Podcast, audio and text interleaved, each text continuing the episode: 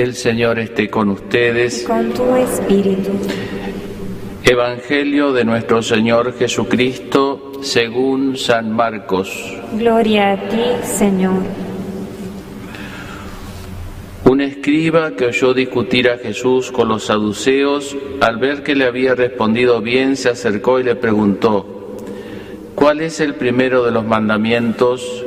Jesús respondió, el primero es, escucha Israel, el Señor nuestro Dios es el único Señor, y tú amarás al Señor tu Dios con todo tu corazón, con toda tu alma y con todo tu espíritu, y con todas tus fuerzas. El segundo es, amarás a tu prójimo como a ti mismo. No hay otro mandamiento más grande que estos.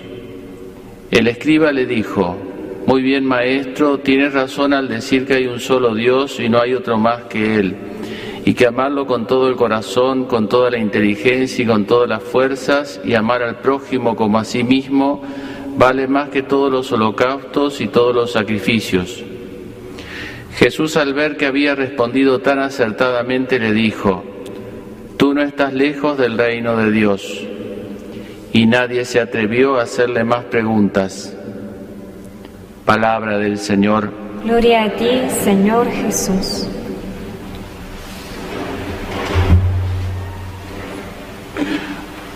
Ando yo mal de la memoria o, he sufrido un atentado y me han secuestrado el machete. Ah,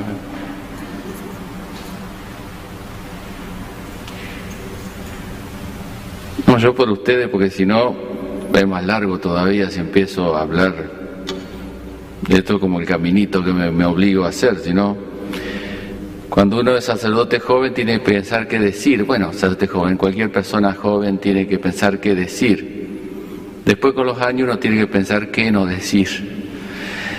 Muy bien. em, estábamos entonces en el, segundo día de esta novena, el Sagrado Corazón, viendo las eh, distintas obras de misericordia corporales y espirituales. Hoy vamos a comenzar con enseñar al que no sabe y dar de comer al hambriento. Eh, Decíamos que vamos a tomar una corporal y una espiritual para notar, para que quede claro que, que hay una unidad. ¿no? no es que dice, yo me dedico, yo como sacerdote me dedico solo a lo espiritual. Y el que trabaja en lo social se dedica solo a lo corporal. El médico se dedica solo a lo corporal. Y yo como sacerdote solo a lo espiritual. No es así. ¿no? Cuando se plantea así, entonces eh, nos pasa como cuando vio uno va a un especialista, otro especialista, otro especialista y nadie le dice lo que tiene, porque hay una unidad en todas las cosas. Por supuesto que el médico privilegia más lo corporal, pero tiene que tener en cuenta que el paciente que tiene delante no es un conjunto de, células ni de organismos, sino que es un ser humano. Y yo cuando tengo a alguien delante, tengo que pensar que no es solamente un, no es un ángel, un espíritu, sino que un espíritu que está encarnado, que tiene materia, que puede tener problemas eh, psicológicos, psiquiátricos, eh, físicos, lo que fuere, ¿no? Aquí se nota muy bien la relación entre lo corporal y lo espiritual, porque esto de enseñar al que no sabe, dar de comer al hambriento, fíjense que a veces lo corporal, lo que acentuando lo- el aspecto corporal, dar de comer a la persona, es más urgente que enseñar, que lo espiritual, entendiéndolo siempre en una unidad, pero como focalizando un aspecto u otro de lo mismo, ¿no? De, la- de lo que es la persona. Pero cuando uno acentúa en lo corporal, a veces es más urgente. Que yo, si viene una persona, por ejemplo, que, que tiene hambre, yo no le puedo enseñar nada hasta que no le dé de comer, porque no, no, no, va a haber ni la, no va a haber nada. ¿Entiende? Pero es más urgente lo corporal, pero es más pasajero también. Mientras que lo espiritual es más necesario y más permanente. ¿no? El dicho ese que dice, si le da un pescado a una persona, come una vez, si le enseñas a pescar, come siempre. ¿Eh? Digo esto porque esto ayuda un poquito a entender a veces, uno entiende a veces que eh, por parte de los que tienen responsabilidades civiles y, que atienden más, por decir así, lo corporal nuestro como sociedad, los gobernantes, tenga la urgencia a veces de lo social o de lo material, pero si nunca eh, se plantean algo más profundo, más espiritual, nunca, nunca vamos a salir, ¿no? Siempre vamos a tener hambre. Bueno, en fin, la simbología de hoy es eh, estas dos obras, como les decía, a veces encajan mejor que otras veces. Esta encaja muy bien, porque comer es como aprender, ¿no es cierto? Aprender es como comer, es como comer una verdad. ¿No? Así como tenemos que comer la comida, así tenemos que comer una verdad. Y para comer, con perdón de la hora, ¿no? Yo después uno va despertando jugos gástricos, igual. Eh, para comer hace falta dos cosas, el alimento y apetito, ¿cierto? El hambre. Digo apetito, el hambre. En el plano del conocimiento lo mismo, en el plano de aprender hace faltan dos cosas, el conocimiento, una verdad determinada y una ignorancia de esa ignorancia con los ojos abiertos, pues está la ignorancia con los ojos cerrados, ¿no? Del que no quiere aprender, bueno, eso ya es necedad. La ignorancia con los ojos cerrados es necedad. Ignorancia con los ojos, todos ignoramos algo. Hace falta ignorancia, deseo de aprender, humildad. Ahí se da la combinación exacta. Si falta el apetito, no, no alcanza con el alimento, porque, digamos, no, no, no hay digestión, hay que digerirlo. Es libre y voluntario eso. Y si falta el, el alimento, no alcanza con el apetito, porque se come cualquier porquería. Y eso sacia, pero no alimenta. Tampoco. Es leer cualquier cosa, cualquier verdad, cualquier opinión, tener cualquier... No, preferible tener medio vacío el cerebro que tenerlo lleno de, de cosas que, eh, que son contrarias a veces entre sí, que si se encuentra en nuestra cabeza se arma un piquete en la cabeza nuestra, ¿no? Porque tenemos a veces una verdad que se contrapone con la otra. El alimento entonces es el conocimiento, es la verdad. ¿Dónde encontramos esa verdad o ese conocimiento? Lo encontramos en primer lugar en la naturaleza. ¿no? Si lo sabemos ver, la gran maestra es la naturaleza de las cosas. Ella nos enseña muchas cosas si sabemos escuchar la naturaleza, de nuestra propia naturaleza también, ¿no? Nuestro cuerpo, nuestra mente, pero la naturaleza en general nos enseña a respetar los tiempos. ¿Vieron? La naturaleza no es ansiosa, ¿no? No es ansiosa la naturaleza, va creciendo serenamente. El árbol pierde las hojas y espera la primavera para volver a recobrarla. No, no acelera. Y cuando la naturaleza que no es ansiosa, nosotros los humanos la aceleramos, ahí empezamos a hacer lío, ¿no? La naturaleza nos enseña que hay variedad, ¿no es cierto? Que no se copian las cosas, pero que hay una gran armonía, tampoco se contraponen porque si no se aniquilaría la naturaleza con todos los millones de años que tiene, digamos, no, si, si fuera eh, chocante, si fuera opuesta, se hubiese aniquilado a sí misma. Entonces hay una armonía dentro de las diferencias, hay una armonía. Nos enseña que a veces hay que trabajar y a veces hay que descansar. Recuerdo cuando estaba en el seminario veía los álamos así en el verano con ese sol que le daba y la hoja media chillada, y de noche esa serenidad, ¿no es cierto? Esa serenidad del árbol como que respiraba. Ustedes ven una tormenta, ven una tormenta de verano, eso sacude todo y pasó. Ahora, ¿ustedes se imaginan si está esa tormenta sacudiendo el árbol un día? No le queda ni la raíz. ¿Entiende? No, sacude, sí, porque no vamos a decir que la naturaleza siempre es calma, siempre está descansando, ¿no? A veces se enoja, pero no le dura tanto, porque si le duraría mucho, es como nuestras iras, ¿vieron? Uno se puede enojar, pero trate que no le dure, porque le dura mucho ese enojo, eso hace más daño que el enojo. Enojo tenemos todos, ¿no? Bueno, y cuántas cosas más que nos enseña la naturaleza si uno la sabe mirar, y por supuesto la naturaleza nos habla del hacedor. Si vemos hermosura, verdad, cuánto más la tiene Dios. Es el libro de la naturaleza. Y el otro libro que tenemos es el libro sobrenatural, especialmente el libro de la revelación de Dios, que se plasma de algún modo en la escritura que acabamos de escuchar. Así Dios nos habla, Jesús nos habla, el Sagrado Corazón nos habla, con sus palabras, con sus ejemplos. Así también tenemos que buscar ese alimento, esa verdad en la Sagrada Escritura. Y todos los libros que nos lleven a ella.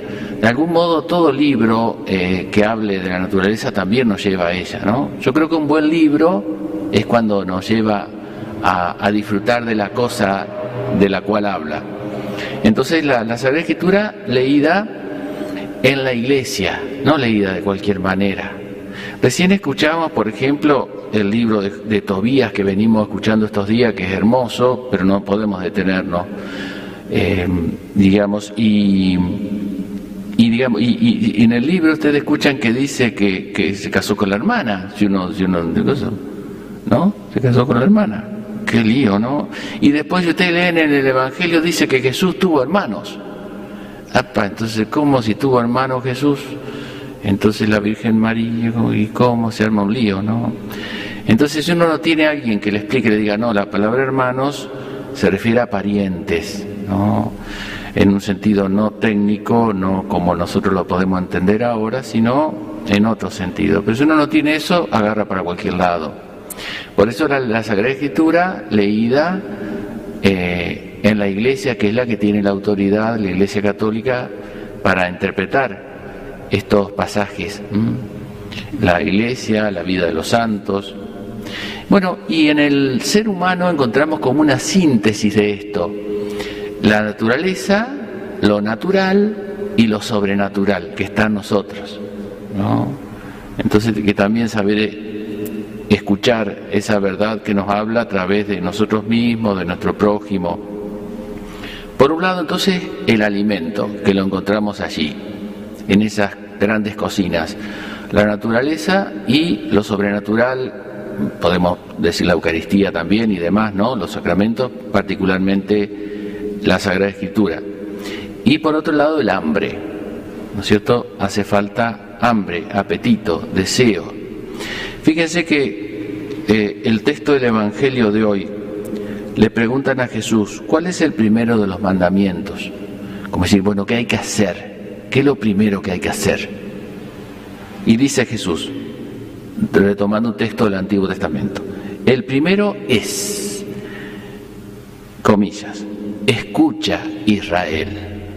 El Señor, bla, bla, bla, bla. Lo primero es escuchar. Antes de hacer, hay que escuchar. Antes de enseñar, hay que escuchar, hay que aprender. Antes de dar un consejo, hay que recibir un consejo. Antes de. Así estamos hechos nosotros. Cuando nosotros nacemos, nuestro cerebro es como un pizarrón y vamos recibiendo, y de todo eso que recibimos, Él de después de lo que damos.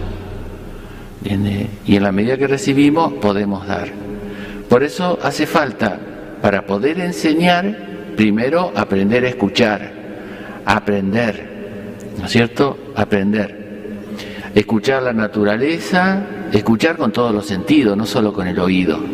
Hay que saber escucharnos nosotros mismos, escuchar a los demás, escuchar las circunstancias de la vida.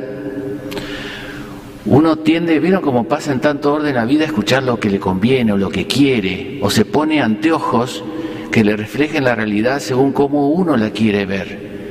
Pero tenemos que tener todos la suficiente humildad para escuchar la realidad. Después viene la interpretación, que ahí podemos disentir, pero primero es escuchar la realidad y dejarnos interpelar por la realidad. No es fácil esto, ¿eh? ¿Eh? A uno le pasa, yo planeo algo, quiero que esto salga así, cuando la realidad me tira un signo de que no encaja, yo tengo dos caminos, o renuncio a mi criterio y a mis planes, o peor para la realidad. Tiene, es como si hago un sombrero que queda chico. O lo cambio el sombrero, o le achico la cabeza al otro, se la rebano con una sierra y se la achico. Cambio la realidad, o cambio el sombrero. ¿No? por eso eh, no es fácil aprender a escuchar, ¿eh? Hemos dicho otras veces cómo Escuchar significa estar dispuesto a hacer la voluntad de otro o a cambiar de criterio. Y ahí el amor propio se nos aferra, se nos aferra a lo que nosotros pensamos y queremos. Que no está mal tener un pensamiento propio y un querer propio, nosotros somos responsables de nuestra vida, ¿no? Pero saber escuchar es saber, eh, estar dispuesto a hacer la voluntad de otro. Por eso la palabra obediencia viene de ahí, ¿no? Obaudire, escuchar. Escuchar de tal manera que me dejo interpelar. Es un ejercicio muy interesante, ¿eh? Y hay que tener esa gran libertad interior para cambiar criterio, cambiar los planes, cuando la realidad nos muestra lo contrario, ¿no? Porque eso es exactamente eso es lo que es la humildad. La medida es la realidad, no yo. La soberbia es todo lo contrario. La medida de la verdad soy yo. Eso es la soberbia, que es ser Dios. Dios es la medida de la realidad. En cambio, la verdad es la que nos mide a nosotros. Eso es la humildad. Nosotros nos adecuamos a la verdad. Y no buscamos adecuar la verdad a lo que nos conviene. Eso es la soberbia exactamente. Por eso nos cuesta tanto, a todos nos cuesta tanto, porque está ese bichito sutil de la soberbia. Bueno, si, si ¿cómo vamos a enseñar si antes no, no somos discípulos, no aprendemos a escuchar? Por eso para poder enseñar, antes hay que saber escuchar. Si uno sabe escuchar, sale con relativa facilidad poder enseñar. Si no, eh, ya digo, viene algún tipo de manipulación de la verdad y de los demás. Bueno, le dejo algunas tareas para la casa, porque uno come para la casa, los que están allá en la casa, y ustedes cuando se vayan a sus casas, este, a ver el partido de Argentina-Chile. Algunos están mirando ahí, a ver, padre, que no predique largo para ver el partido. Entre eso capaz que está el padre Horacio. Eh, bueno, el, el, tema es que para no quedarnos en el mundo de las ideas, porque se come para, para obrar algunas ideas, ¿no? En fin, ustedes tendrán otras. Una, en lugar de escuchar tanta noticia que a veces nos marea, una cosa es estar informados y otra cosa es estar mareados. En lugar de escuchar tantas noticias, podría escuchar un buen libro, por decirlo así, leerse un buen libro. Particularmente la escritura, la Biblia, que es tan actual, que nos dice tantas cosas. No porque, eh, ojo, no hay que, no hay que interpretar, decir, bueno, esto está pasando, decía el Apocalipsis. No, no, no se pongan exégeta, no nos pongamos en esas cosas en profeta, porque para eso Dios lo tiene. Pero leamos la Biblia desinteresadamente y nos va a iluminar. Después, si estos son los tiempos del Apocalipsis, no son, eso dejémoselo para los profetas. Em, lo segundo es salir a caminar, ¿no? a contemplar la naturaleza, no con la pantalla, ¿no es cierto? Porque eso no, no sé, muy difícil eso, ¿no? Sino a contemplar la naturaleza, a, que, nos, que nos enseñe tantas cosas la naturaleza. Yo me animo a decir, con todo respeto por las personas que tienen que a veces tomar medicación, ¿no? Pero que si nosotros sintonizáramos mejor con la naturaleza, lo cual significa como que uno se armoniza, ¿vieron? Usted se pone al sol un rato y le baja los decibeles, pero lo sintoniza, es una empatía así natural.